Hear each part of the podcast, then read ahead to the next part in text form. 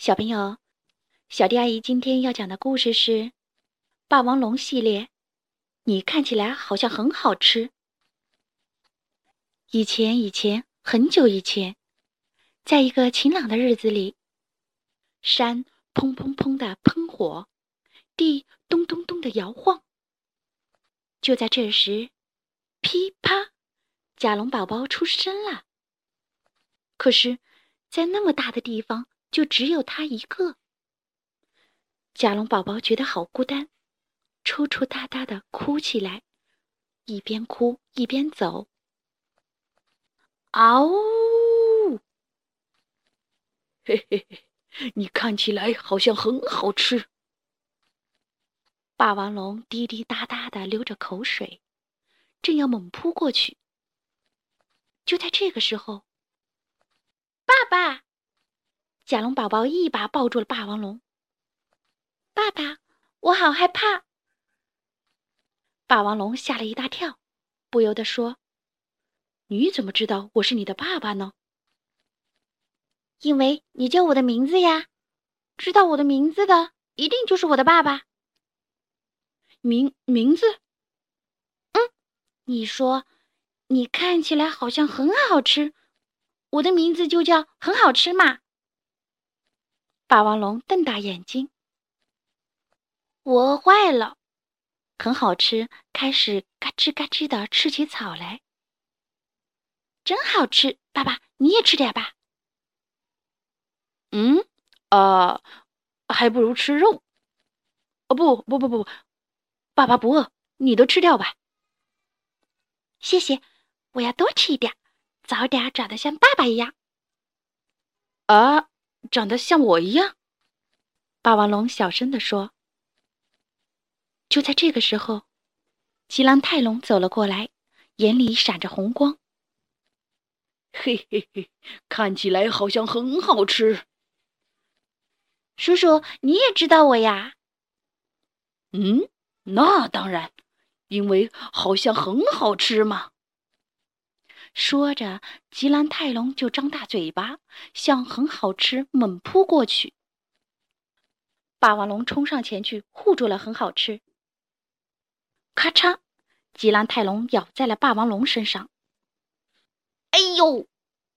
霸王龙忍住疼痛，拍地甩出大尾巴。吉兰泰龙被抽得老远。很好吃，什么都不知道，还在一个劲儿的吃草。吃饱了，很好吃，睡着了，睡得很香。看着他，霸王龙小声地说：“你想长得像我一样啊？”那天晚上，霸王龙心里一阵阵的痛，比背上的伤口还要疼。第二天早晨，砰，山又喷火了，响声吵醒了霸王龙。很好吃，不见了。他到哪去了？霸王龙奔奔奔的到处找，岩石后面、池塘里边、森林里面、草丛里边，会不会是昨天的吉郎泰龙？就在这个时候，爸爸很好吃，背着红果子回来了。你吃这个吧，你不喜欢吃草，这是我从山那边摘来的，是不是很棒？